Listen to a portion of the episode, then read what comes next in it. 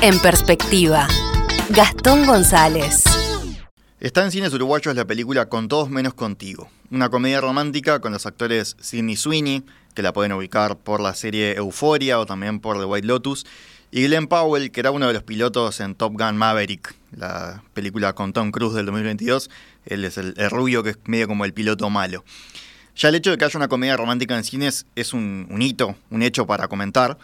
Y más cuando le va también como a esta, que es uno de los primeros hits del año, ahí con La Sociedad de la Nieve. Pero ¿por qué la traemos a colación? Porque en el marco de nuestras columnas de Guerras del Streaming da para comentar sobre por qué hoy no se ven tantas películas de este estilo y para preguntarnos si hay demanda. Hey, headed the wedding? Of my sister? Yes, I am. So where's your fiance? Wait, is this him?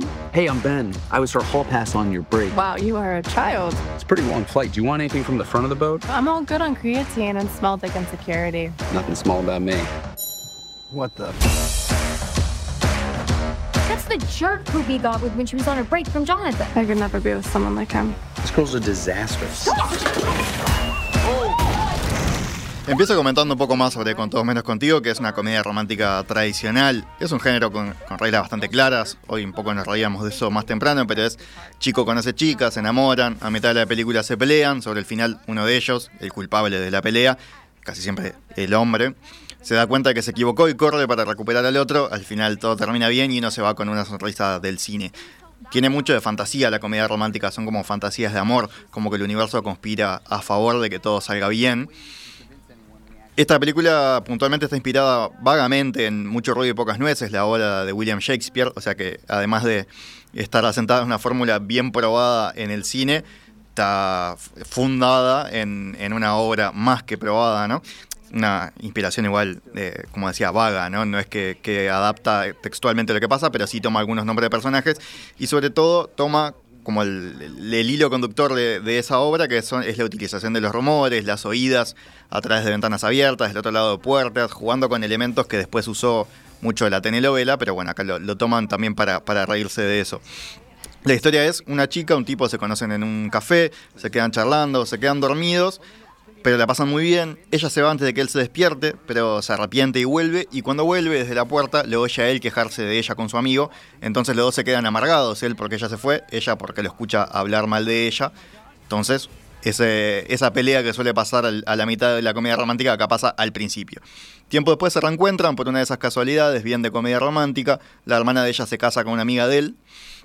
Y la boda es en Sydney, en Australia, entonces los dos van juntos en el mismo avión sin saberlo, se van peleando desde ahí, desde el arranque. Las novias y las familias, como, como los ven que se pelean tanto, tienen miedo de que terminen arruinando el fin de semana, que arruinen la boda. Intentan engañarlos para que se enamoren y no, y no causen problemas en el fin de semana. Y ellos intentan, bueno, vamos a tratar de que ellos crean que nos enamoramos para, para no causar problemas, para que todo salga bien por supuesto, ya más o menos se darán cuenta por dónde, por dónde va la cosa. La dirige Will Gluck, que antes había hecho Amigos con Beneficios, que es con Justin Timberlake y Mila Kunis, otra comedia romántica, en 2014. Y en 2010 se había hecho Se dice de mí, ECA en inglés originalmente, que es con Emma Stone, una comedia de, adolescentes. Entonces, la película está bien, cumple con lo que se espera de una comedia romántica. No les voy a decir que, es un antes y un después, pero sí creo que está bien. Y además, la canción del final, así te la, te la quedas pegada durante días.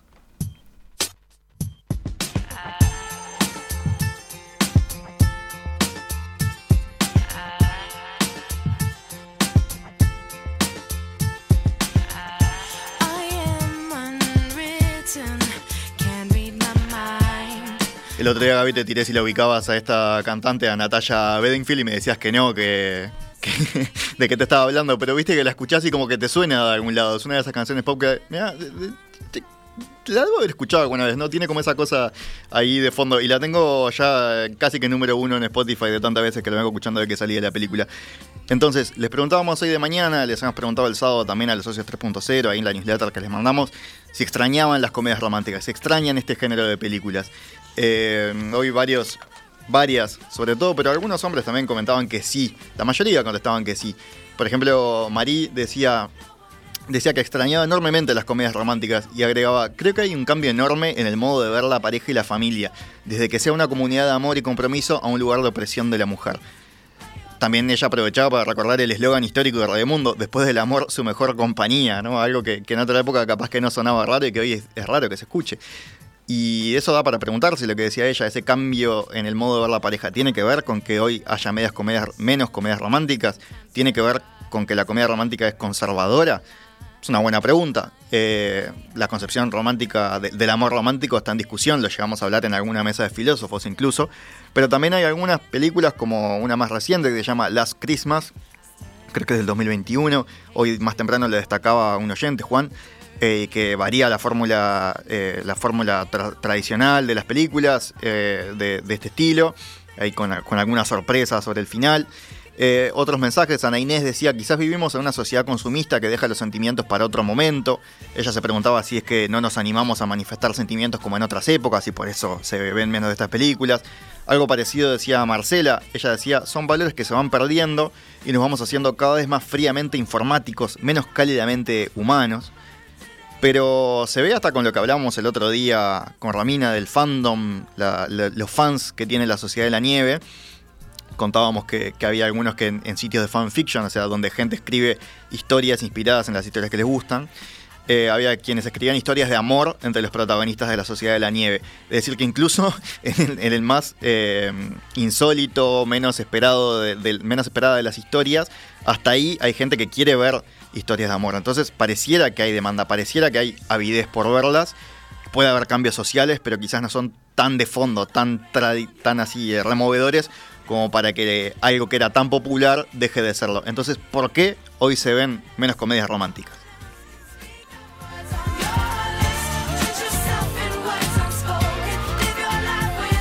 No hay motivos unívocos, pero vamos a hablar de, algo bastante, de un diagnóstico que sí se puede hacer, algo bastante concreto. Los últimos 20, sobre todo 15 años, esto ya lo hemos comentado en columnas de guerra del streaming o en columnas que hemos hecho hablando de cine acá, pero en estos últimos años, lo que estas últimas dos décadas crecieron lo que en Hollywood se llaman los tanques, las películas carísimas que copan los cines y que dejan poco o ningún espacio a, la- las más chicas, a las de mediano presupuesto, que en realidad son carísimas, no salen 50 millones de dólares, pero eso en Hollywood es mediano presupuesto, ni que hablar a las de más pequeño presupuesto. Eh, también es un motivo por el cual se ven menos películas asiáticas o europeas o latinoamericanas, ¿no? Es como solo las que rompen inesperadamente una barrera, como fue Parásitos, ahí en 2020, que ganó el Oscar, eh, una película coreana que ganó el Oscar a Mejor Película, o eh, películas argentinas que ya vienen con una estrella que precede a esta época, ¿no? Darín, Suar, eh, esas son las, las que rompen el techo de cristal. Eh, entonces, es una lógica de mercado el hecho de que se vean menos de estas películas, se priorizan más estos tanques porque es lo que la gente quiere ver, le interesan menos las películas más chicas. Da para dudar con el éxito que tuvo el año pasado, por ejemplo, Oppenheimer, ¿no? Que es un drama de mediano presupuesto. Carísima, pero de mediano presupuesto, como decíamos, ¿no? De mediano presupuesto en los parámetros de Hollywood. Eh, veía una entrevista con Matt Damon, que además de, actor, que es con, el que es más conocido, es productor, también ha, escrito películas, ¿no? Y él contaba en esta entrevista que eh, la desaparición del mercado del video y del DVD y su sustitución por el streaming, que tiene un modelo de negocio dif- diferente y además eh, discutiblemente exitoso, ¿no? Eh, De esto hemos hablado también, que es un modelo que por ahora no, no funciona, por ahora no, todavía está por verse si, si genera dividendos. Eh, lo que pasó fue que se disolvió una parte importante de los ingresos de la industria. O sea, una película se estrenaba en cines, seis meses después se estrenaba en DVD y ahí la gente iba, la alquilaba y la compraba, ¿no? Entonces ahí había unos ingresos que hoy ya no están. Entonces está todo jugado al estreno en sala. Y, ahí decía Matt Damon, una película de 25 millones de dólares. Él ponía ese ejemplo y casualmente eso es lo que cuesta esta comedia que estamos hablando, con todos menos contigo. 25 millones de presupuesto tiene que gastar los mismos, el, el mismo presupuesto en marketing, en promoción. Entonces ya de pique la película cuesta 50 millones, ¿no? Y dice, explica este actor, el costo, mm, el precio de la entrada se divide a medias entre el productor y el exhibidor, o sea, los dueños de los cines. Entonces, nada más para empatar, una película tiene que gastar 100 millones de dólares en venta de entradas.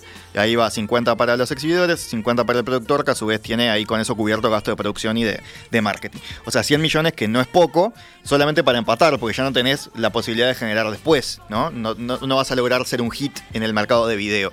Tenés que sí o sí meterlo de primera, ¿no? O por lo menos eh, mucha más cantidad que antes tiene que estar cubierta en esa primera etapa. Eh, entonces él explicaba que ahora eh, hacer una película de, ese rango de presupuesto es una apuesta mucho más jugada porque te puede destruir, ¿no? En cambio los tanques, esas películas tan caras que de repente salen 400, 300 millones de dólares, o sea, son mucho más caras, Eh, no solo se hacen menos por año, entonces hay menos y la gente también tiene menos opciones cuando va al cine, entonces capaz que por ahí sumás, ¿no? Porque hay menos para elegir, entonces lo poco que hay hace más plata. Eh, pero además tienen el mercado mundial en la cabeza, o sea, una, una película de, Marvel, por ejemplo, de superhéroes, eh, tiene pocos rasgos culturales locales, trata de hacerlo lo más internacional posible, de tener actores de diferentes lugares, de no ofender a nadie, en particular a los chinos, que los chinos se, se ofenden muy fácil, entonces como es un mercado gigante, incluso a veces editan las películas y le sacan alguna frasecita o algo que pueda ser medio, entre muchísimas comillas, polémico, para que los chinos la acepten, ¿no? Algún personaje que dice, ah, yo soy gay, bueno, le sacamos eso, y si después se comporta en ningún momento muestra su homosexualidad, a los chinos no les molesta, entonces con eso ya entra, ¿verdad? Eh, otro tipo de películas, dramas, comedias más chiquitas y demás que tienen una, la comedia es muy cultural, muy local. Si bien nosotros nos reímos mucho con la comedia estadounidense, pues estamos muy formados con eso de chicos, ¿no? Pero los chinos no, entonces ellos capaz que esto no lo, no lo aceptan de la misma forma. Eh, estas películas más grandes, más internacionales, tienen más chance de generar la plata que tienen que generar, aunque es altísimo lo que tienen que generar. También se habla de que es una burbuja, que en algún momento alguna se va a pinchar y va a tirar abajo todo el sistema. Bueno, eso todavía no ha sucedido. Eh, y luego está el streaming. Yo hoy temprano decía que hay películas que van que las mandan a morir al streaming. Las comedias hoy en día las mandan a morir al streaming y Emiliano se reía de esa, de esa idea. Bueno, es porque como que el streaming, o sea, Netflix básicamente, pero también Amazon, Disney Plus, Star Plus eh, y otras, tienen tienen como dos variantes, ¿no? O algo es monolítico y todo el mundo lo ve, todo el mundo habla de eso, como es la Casa de Papel o la Sociedad de la Nieve, o pasa desapercibido. Le dieron dos, tres, pero claro, te tiran 10 estrenos por semana, es imposible ver todo y algo se te algo y la mayoría se te pasa de largo. Ahí donde van muchas películas de mediano o de pequeño presupuesto, van a morir al streaming. O sea, hay alguna que la pega, pero la mayoría pasa, pasa de largo. Y comedias románticas se siguen haciendo, pero como ya se sabe que van ahí, eh, se hacen de menor calidad, más baratas, con acto- actores menos conocidos. Han surgido algunas estrellas jóvenes de, esos lugares, como las películas de, eh, de todos los chicos con los que me enamoré, o eh, alguna otra, el, el stand de los besos. Han salido algunas estrellas, pero de mucho menos explosión, muchísimo menos populares que lo que era cuando algo salía en cine y le iba a ver todo el mundo, ¿no? Porque de nuevo, al ser en streaming, entonces quedan como, como dentro de, de un nicho. Entonces, dicho esto, más o menos por esos motivos hoy se estrenan menos comedias románticas. Y por eso hay que celebrar que se estrene una, o por lo menos yo celebro que se vuelva a estrenar una en cines, que se vuelva a estrenar una como con todos menos contigo. Está a la altura de, de decía hoy Gaby, la propuesta. Eh, ahí podemos sumar, yo, sumaba Notting Hill, podemos irnos al pasado, los años 30, capaz que la primera, una de las primeras que hizo Camino, que era Sucedió una noche. Podemos decir cuando Harry conoció a Sally, podemos decir eh, Annie Hall. Hoy los oyentes mencionaban algunas otras, no todas comedias, pero sí románticas, como Los Puentes de Madison. Nos mencionaban una de Kaurismäki. Podemos meter en la bolsa eh, Con ánimo de amar, que es una película hongkonesa. No una comedia, pero sí romántica. Hay. Los ejemplos son muchísimos. eh, como era aquella con, Tom Cruise, vos Gaby, capaz que te acordás, eh, la que Tom Cruise, eh, Tom Cruise, no, perdón, Tom Hanks, que se habla por, la- por la radio con, con Meg Ryan, era Sleep- Sleepless in Seattle, pero ¿cómo era en español? ¿Te acordás vos? Mm, no me Frecu- acuerdo. frecuencia de amor. Ay, no me acuerdo. Me acuerdo Tienes un email, era otra, también con ellos dos.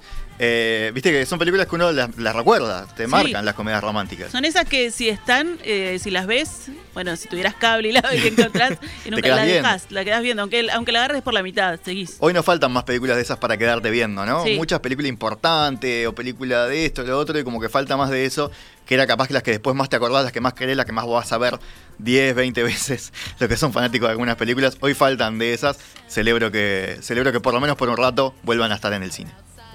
Line.